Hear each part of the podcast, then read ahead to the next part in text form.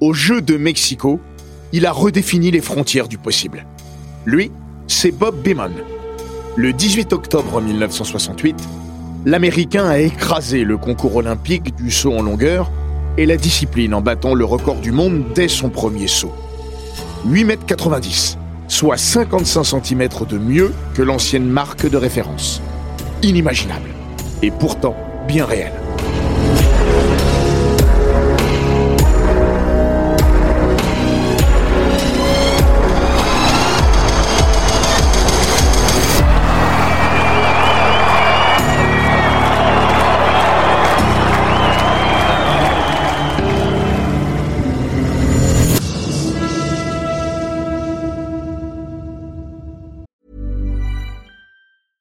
Ryan Reynolds here from Mint Mobile.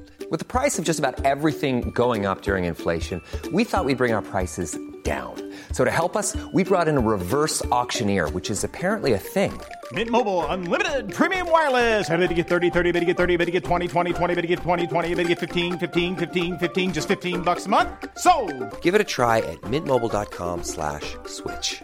$45 upfront for three months plus taxes and fees. Promo rate for new customers for limited time. Unlimited more than 40 gigabytes per month. Slows. Full terms at mintmobile.com. Bienvenue dans les grands récits olympiques, le podcast qui vous plonge dans la folle histoire du sport. Entre pages de légendes, souvenirs enfouis et histoires méconnues, toujours à hauteur d'homme. Aujourd'hui, nous vous parlons des légendes du sport qui ont à jamais marqué l'histoire des Jeux olympiques. Ils sont peu ceux qui laissent une trace véritable et durable. Ils sont encore moins nombreux les bienheureux qui lèguent un patronyme à la postérité. Une frange infinitésimale de champions, enfin, offre autre chose à l'histoire. Leur succès ayant dépassé l'entendement et flirté avec les frontières de la perception, l'évocation de leur seule personne ne suffit plus. Chair et os s'effacent alors derrière l'encre, seule substance à même de mettre des mots sur l'incomparable et l'inconcevable. Inventer l'adjectif ou l'expression qui qualifierait au mieux leurs accomplissements devient l'unique et dernière solution pour décrire ce dont on a été témoin. Bimonesque est l'un de ces néologismes. Le terme a vu le jour il y a plus d'un demi-siècle, encouragé par le Comité international olympique, qui le définit ainsi. Un exploit athlétique tellement supérieur à ce qui s'est produit jusqu'alors qu'il dépasse l'imagination. Depuis, on le ressort ici et là par réflexe, sans forcément très bien savoir de quoi il en retourne. Tous ceux qui ont vu Bob Beamon s'envoler le 18 octobre 1968 savent et n'oublieront jamais. Comment pourrait-il en être autrement? Quelques mois avant que Neil Armstrong et Buzz Aldrin n'aillent gambader sur la Lune, Beamon a décroché la sienne, sans fusée, mais propulsé par deux jambes qui valaient bien n'importe quel engin de la NASA. C'était à Mexico, à une altitude moindre que celle du satellite naturel de la Terre, mais à une altitude respectable tout de même. De celle qui vous change un destin, on y reviendra. Ce jour-là, l'Américain a fait un grand pas, un bond même, dans la légende, à sa manière, et comme aucun autre, parce que son passage au sommet du sport, on dit bien du sport, fut aussi abrupt et succinct qu'il reste indélébile. Aux Jeux olympiques de Mexico, Bimon n'a pas seulement remporté le concours d'une vie. Bimon s'est surtout installé dans la légende en un saut, incommensurable. En 6 secondes et 19 foulées, il a bondi d'un siècle, pénétrant par effraction dans le 21e sans demander son reste. À ce jour, ces 8 mètres 90 réussis par une après-midi électrique restent la deuxième marque de l'histoire. Seul Mike Powell, en conclusion d'une soirée tout aussi enfiévrée, est allé plus loin, 8 mètres 95. Le 30 août 1991, à Tokyo, Powell avait Carl Lewis à ses trousses. Ce même Lewis qui, depuis une bonne décennie, courait derrière le record de Bimon et n'en avait jamais été aussi proche que lorsque Powell le lui a soufflé sous le nez. 29, two and three quarters. That is in excess of the world record of Bob Beeman's, but it's wind aided. Lewis, le successeur annoncé. Lewis, le successeur déchu, privé de sceptre par un gars qu'on n'attendait pas. Ce serait mentir de dire que voir Bob Beamon décrocher l'or à Mexico fut une surprise aussi grande que de découvrir Powell désarçonner Lewis et s'emparer d'un record qui semblait inaccessible à tout autre sauteur que King Carl.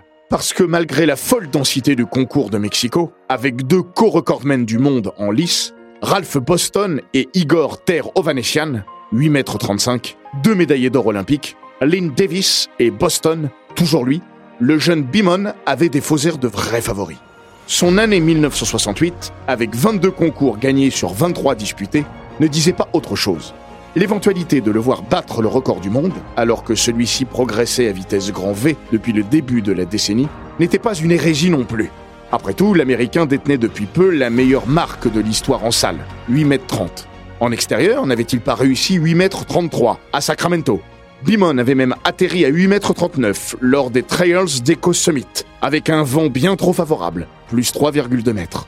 Dans les colonnes de l'équipe, Robert Pariente prédisait si Bimon parvient à prendre idéalement la planche en finale, non seulement personne ne pourra l'inquiéter, mais il semble capable de franchir 8 mètres 60, pourvu que la chance soit de son côté. Audacieux, le journaliste était pourtant loin de la vérité.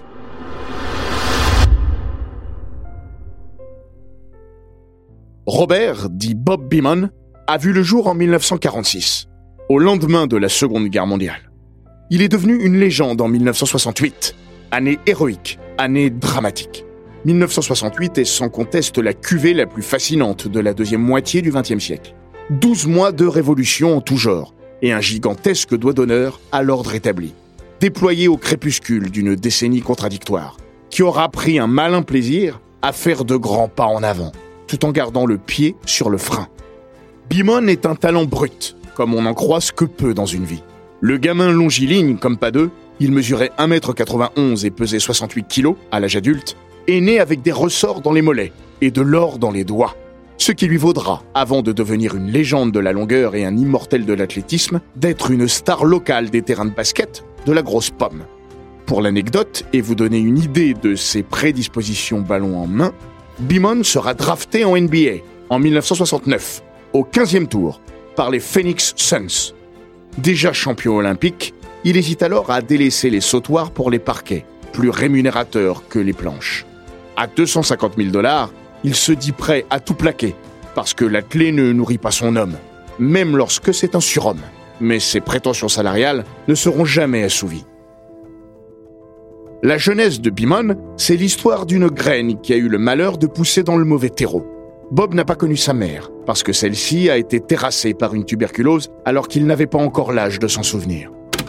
On m'a dit qu'elle ne m'avait jamais porté dans ses bras. C'est ce qu'il explique pour résumer leur relation trop courte pour être existante. Son père, il passait du temps derrière les barreaux et était incarcéré à Sing Sing quand sa mère est tombée enceinte. Ce qui, vous l'imaginez, a vite posé problème entre ses parents. Bimon le déplore.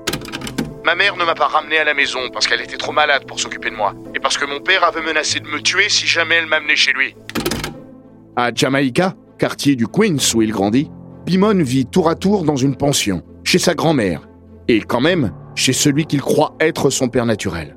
Entre deux passages par la case prison, ce dernier a fini par accepter le gamin et s'occupe de lui autant que faire se peut. Bob Beamon avance dans la vie avec une échelle des valeurs qu'il qualifie de très limitée. Le garçon est livré à lui-même dans une jungle urbaine où il ne fait pas bon être faible ou esselé. Dans cet environnement, jouer au basketball est une chance. Il ne saute pas encore loin, mais déjà haut. Et les grands l'aiment bien. Ils le sélectionnent constamment dans leurs équipes. Cela lui offre une tranquillité relative. C'est un truc important à New York. Si tu es bon, tout le monde te respecte. Personne ne veut être celui qui t'esquintre un œil ou le bras avec lequel tu shootes. Expliquera-t-il bien plus tard. Pour assurer ses arrières, Bimon se fait également des amis, qui ne sont pas de bonne fréquentation. Dans sa biographie, The Man Who Could Fly, il raconte J'ai rejoint un gang. On se faisait appeler les Français. On devait être à peu près entre 15 et 20, de 12 à 15 ans. On venait pour la plupart des HLM de South Jamaica. On se battait avec des pistolets faits main, des chaînes et des couteaux. Un jour, j'ai vu un garçon se faire tuer à coups de pic à glace. Ça ne devait être qu'un combat à main nue.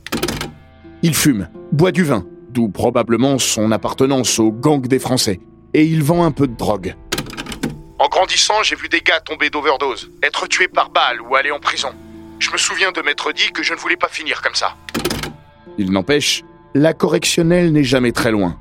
Un jour, Bimon se retrouve même au poste, accusé de meurtre, parce qu'il ressemble au tueur présumé. Heureusement, la police va rapidement trouver le coupable. En ressortant de garde à vue, il a paradoxalement gagné en notoriété. Les mecs me prenaient pour un héros ou quelque chose comme ça, parce que j'avais été arrêté et suspecté de meurtre. C'était un sacré truc. L'école est, comme vous pouvez l'imaginer, le cadet de ses soucis.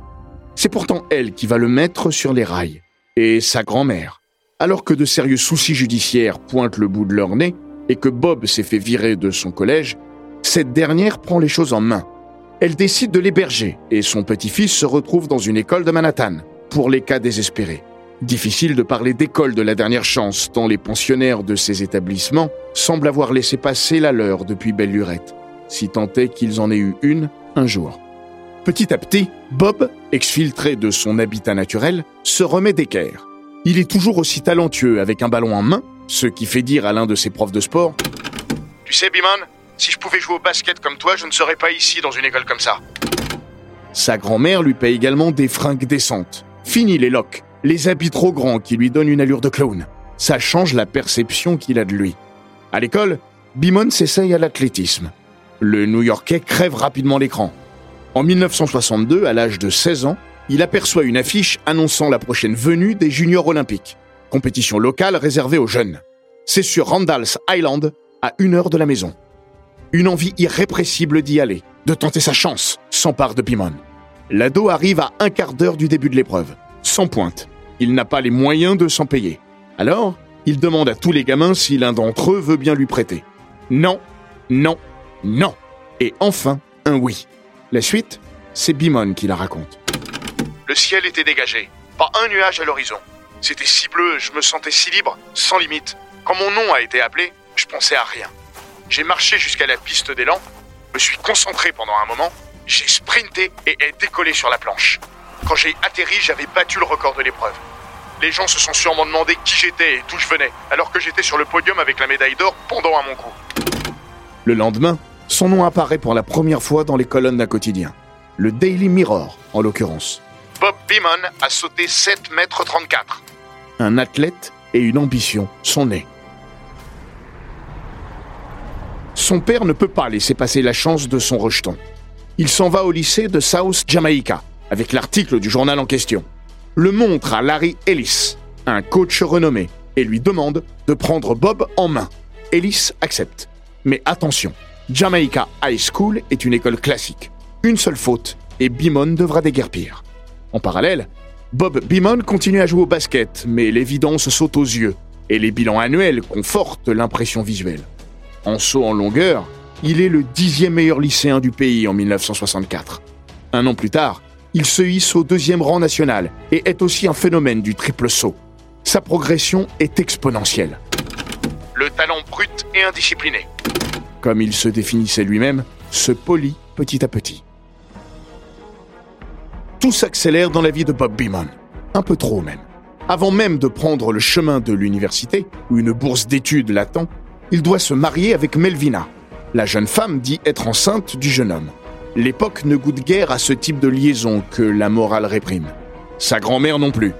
Neuf mois plus tard, alors qu'il étudie et s'entraîne à North Carolina A&T, il se rend compte que le bébé tarde à montrer le bout de son nez. Bimon s'étonne. Melvina lui assure qu'elle a fait une fausse couche. Dire qu'il se sent trahi est faible. Il rentre à New York à la fin de l'année 1966. Sa grand-mère lui conjure d'abandonner l'université pour subvenir aux besoins de sa femme. Mais Larry Ellis n'a pas envie que le talent du jeune athlète, 20 ans, soit gâché par ses considérations matérielles. Il se met en relation avec Wayne Vandenberg, coach à University of Texas at El Paso. Vandenberg veut le rapatrier sur son campus. Beeman fonce. Un jour, bientôt, Bob Beamon réussira un saut inimaginable pour vous et pour moi. Dès les premiers mois de leur relation, Vandenberg imagine le meilleur pour son jeune sauteur. Mais la vie à El Paso est pour le moins particulière pour le New-Yorkais. À UTEP, il y a 10 000 étudiants. Seuls 250 sont noirs et pour la plupart, ce sont des athlètes. Alors que l'Amérique s'embrase, à Détroit et lors du Long and Hot Summer de 1967, Bob Beamon construit sa conscience politique dans cet environnement pour le moins blanc et naturellement discriminant. Four days of rioting, looting and arson rocked the city of Detroit in the worst outbreak of urban racial violence this year. Entire blocks of homes become infernos. At least 36 are killed, more than 2,000 injured, and damage topped the half billion mark. Bimon a beau courir droit et viser Mexico, le garçon n'a pas de guerre. Il se rend compte que l'Amérique avance en zigzagant sur la question des minorités. Les États-Unis, sous la présidence de Lyndon Johnson, légifèrent et font juridiquement progresser la cause des Noirs avec les Civil Rights Act. Mais entre la loi et la lettre, il y a parfois un monde et la réalité n'est pas aussi simple. Beamon est un enfant de la ségrégation, celle-là même que Martin Luther King combat depuis plus d'une décennie, celle-là même à cause de laquelle le pasteur King perdra la vie, assassiné par James Earl Ray devant le Lorraine Motel de Memphis le 4 avril 1968. C'est dans ce contexte et avec une tristesse infinie que Bob Beamon se dit qu'il est temps de frapper un grand coup de poing sur la table. Durant le week-end de Pâques, UTEP doit rencontrer l'université de Brigham Young. BYU est un établissement mormon, et les mormons ont une vision assez dégradée et dégradante des Afro-Américains, pour rester mesurés. Nous sommes le 8 avril 1968. Les funérailles de Martin Luther King sont programmées le lendemain. Neuf membres de l'équipe d'athlétisme de UTEP, dont Bob Beamon, se rendent au domicile de leur entraîneur, Wayne Vandenberg. Pas question de prendre part au meeting et d'affronter Brigham Young. La raison est simple. L'école, blanche, enseigne les préceptes du livre de Mormon, qui dit que les Noirs sont la représentation terrestre du diable. Bimon et ses copains jouent gros. Ils en ont conscience. Mais ils tiennent bon et le paieront cher. J'ai perdu ma bourse d'études, mais je n'ai jamais perdu de vue mon objectif. Me préparer et intégrer l'équipe olympique. Je n'ai pas dévié. Rappelle Bimon. Sans équipe et sans argent, mais nullement dépourvu d'ambition, Bimon s'accroche. Il sera au jeu. La mort de Martin Luther King, puis celle de Bobby Kennedy deux mois plus tard, ont déclenché chez lui un sentiment d'urgence. Dans sa biographie, il explique La vie est trop courte et trop précieuse pour faire des conneries. Une frontière sépare El Paso et Mexico, mais elle n'arrête pas les idées ni l'embrasement. La capitale du Mexique, hôte des Jeux de la 19e Olympiade de l'ère moderne, n'est pas une bulle étanche aux maux de la planète.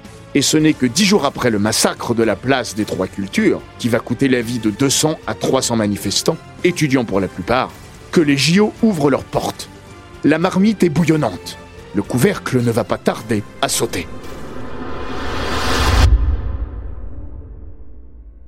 Le 16 octobre 1968, soit quatre jours après la cérémonie d'ouverture, les Jeux sont déjà rattrapés par l'actualité. Sur le podium du 200 mètres, Tommy Smith et John Carlos baissent la tête et dressent leurs poings gantés au ciel. What it did, the rules and traditions of the games were violated by the actions of Smith and Carlos. Doubtless the preponderant weight of American public opinion will support the committee. Deux jours plus tard, le matin de la finale du saut en longueur, les deux hommes sont priés de faire leurs valises et de quitter le village olympique. Bob Beamon, lui, est toujours là. Mais il s'en est fallu de peu. Parce que la veille, le jeune sauteur a bien failli passer à la trappe, sportivement. Deux premiers sauts mordus. Pimon se retrouve au pied du mur et au bord de l'élimination. Ralph Boston, sacré à Rome et argenté à Tokyo quatre ans auparavant, est en quelque sorte le mentor de Bimon. Ces petits mots font redescendre la pression. Comme Jesse Owens, à Berlin, Bimon passe sur le fil, mais son saut, mesuré à 8,19 m, laisse imaginer combien il en a sous la semelle. La veille de la finale, on ne sait pas trop à quoi s'est adonné le futur champion olympique. Une chose est néanmoins certaine, il n'a pas suivi un régime d'athlète de haut niveau. Ses versions ont varié selon les années. Dans sa biographie, il raconte d'abord qu'il a couché avec Gloria, son véritable amour de jeunesse, celle qu'il aurait aimé épouser si on ne lui avait pas forcé la main. Une autre fois, il assure que tourmenté par l'orage qui s'annonçait et l'expulsion à venir de ses copains du Team USA, Smith et Carlos, il s'est adonné au lever de coude. Tout allait mal. Alors je suis allé en ville m'enfiler un shot de tequila. Ça m'a détendu et j'ai bien dormi après ça. Vendredi 18 octobre, 15h46. Il fait 23,5 degrés au cœur du stade olympique. Taux d'humidité de 42%. Avec son dossard 254, Bimon est le quatrième sauteur de cette finale. Les trois premiers ont tous mordu. Il faut dire que les conditions sont singulières ce jour-là. Le ciel s'assombrit à vue d'œil alors qu'un orage menace au loin. On se demandait si on allait pouvoir sauter. Se souvenait il y a quelques années le français Jack Pani, septième de la finale, dans les colonnes de West France. La pluie arrivait, il y avait des rafales de vent terribles. Et comme il soufflait dans le dos, on était impatient de savoir ce que ça pourrait donner sur le sautoir. La tempête arrive bel et bien. Mais avant l'orage, place au coup de tonnerre. Quand Bob Beamon se présente en bout de piste, il est à 48,90 mètres de l'éternité. Dire que le public n'a Dieu que pour lui serait mentir. La finale du 400 mètres, qui accouchera d'un record du monde, le premier sous les 44 secondes, 43,86 par Lee Evans, approche et occupe une partie des spectateurs qui se disent sans doute que le concours de la longueur peut attendre. Après tout, il débute à peine, à tort. Quelques secondes plus tard, au terme d'une course d'élan d'une insoutenable légèreté, Bob Beamon et sa souple carcasse décollent. Ses longs segments brassent l'air. Ses compas défient les forces de l'attraction. Au point culminant de son saut, Beamon plane à 180 cm du sol. Son retour sur le plancher des vaches sera moins accompli que le reste. Personne n'est parfait. J'ai atterri avec un tel impact que j'ai continué à sauter comme un kangourou jusqu'à sortir du bac. J'étais pas très satisfait de ma réception. Bon sang Comment avais-je pu me réceptionner sur mes fesses et pas sur mes pieds? J'ai tout de suite pensé, ça va me coûter quelques précieux centimètres. Si la réception est, il est vrai, peu académique et possiblement perfectible, tout ce qui l'a précédé est réussi dans des proportions inimaginables. Assis sur un banc à côté de la piste d'élan, Ralph Boston a pris la mesure du moment d'exception qu'il est en train de vivre par procuration. Instantanément, il lance Il a dépassé les 8 mètres 50. Le futur ex-recordman du monde n'a pas encore effectué le moindre saut qu'il a compris que Bimon a tué le concours. À son premier saut Pas possible. Lui répond Davis. Je t'assure que si. Insiste Boston.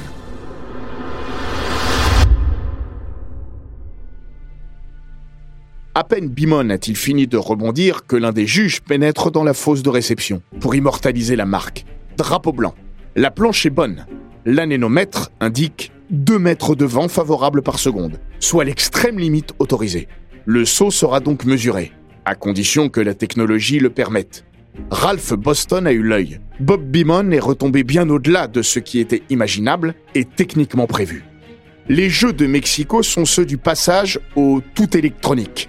La mesure des concours est effectuée par un appareil de mesure à visée oculaire. Sur un rail, il se déplace jusqu'à la marque atteinte. Le NEC plus ultra, à condition que la machine ait été étalonnée pour couvrir la distance souhaitée. Ce qui n'est pas le cas. À Mexico, les officiels avaient poussé jusqu'à 8 mètres 60. Alors qu'il repart en sautillant et se dandinant, bien heureux de ne pas avoir raté son entrée en lice, sans doute soulagé aussi après une qualification chaotique, Bimon laisse les juges à leur improbable souci.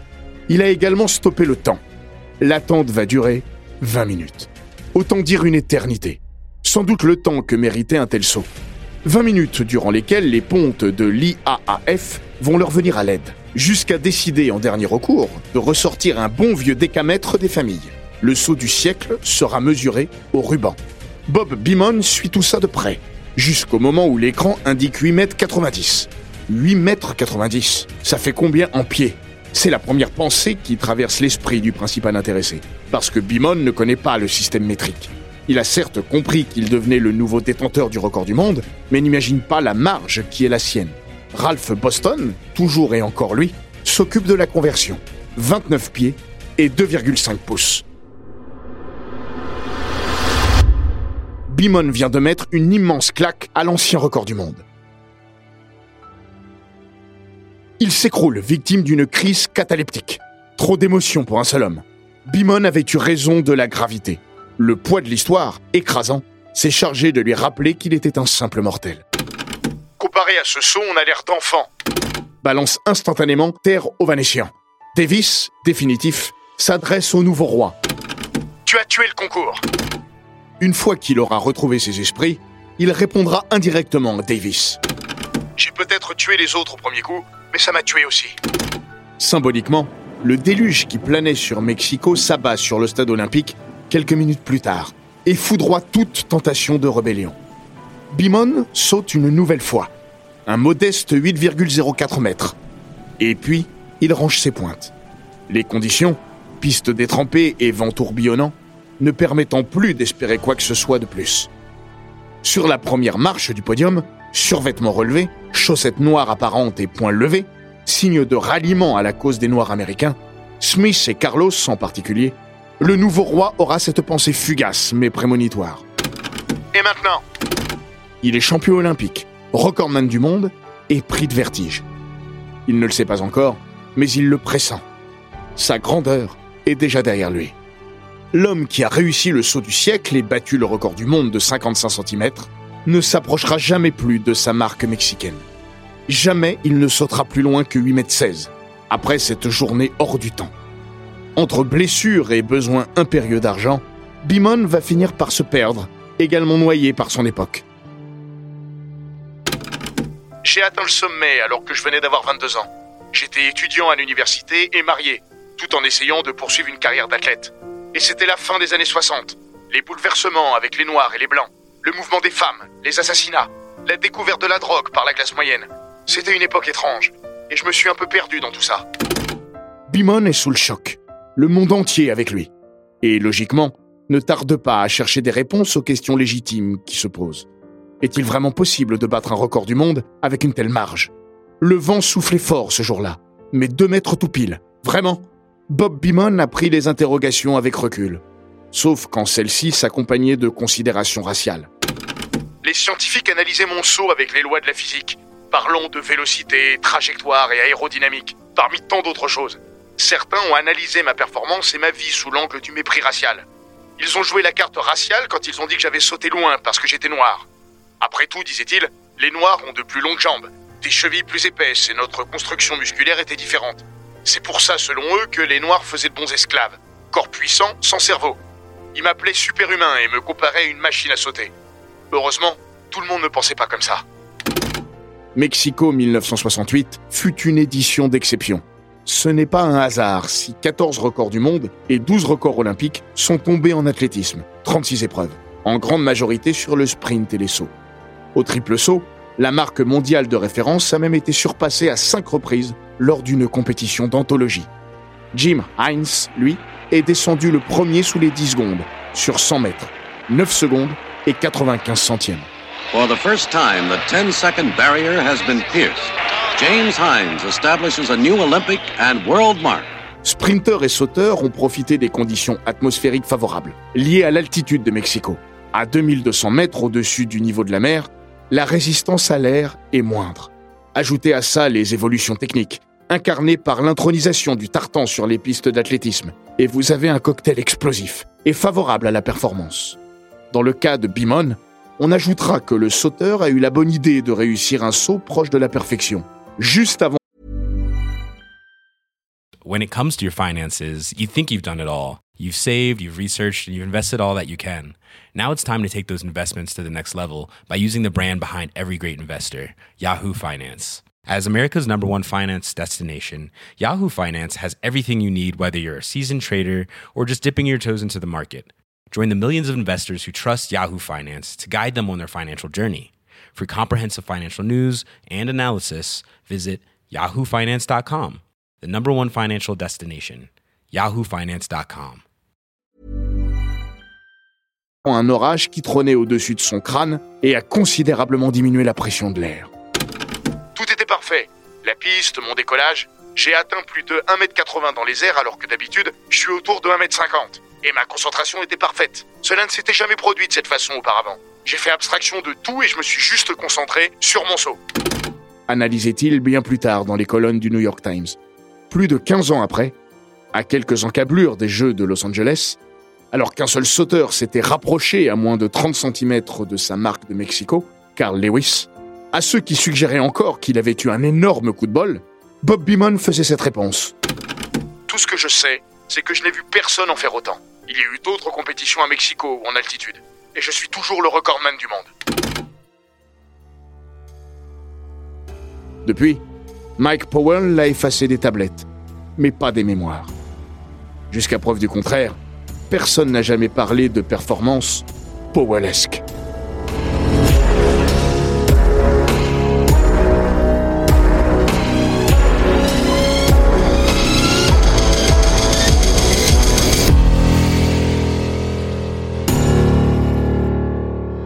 Cet épisode des grands récits olympiques a été écrit par Maxime Dupuis. Il est raconté par Florian Bayou, enregistré par Léopold Roy et produit par Bababam. N'hésitez pas à vous abonner, commenter, partager et noter ce podcast sur toutes les plateformes audio.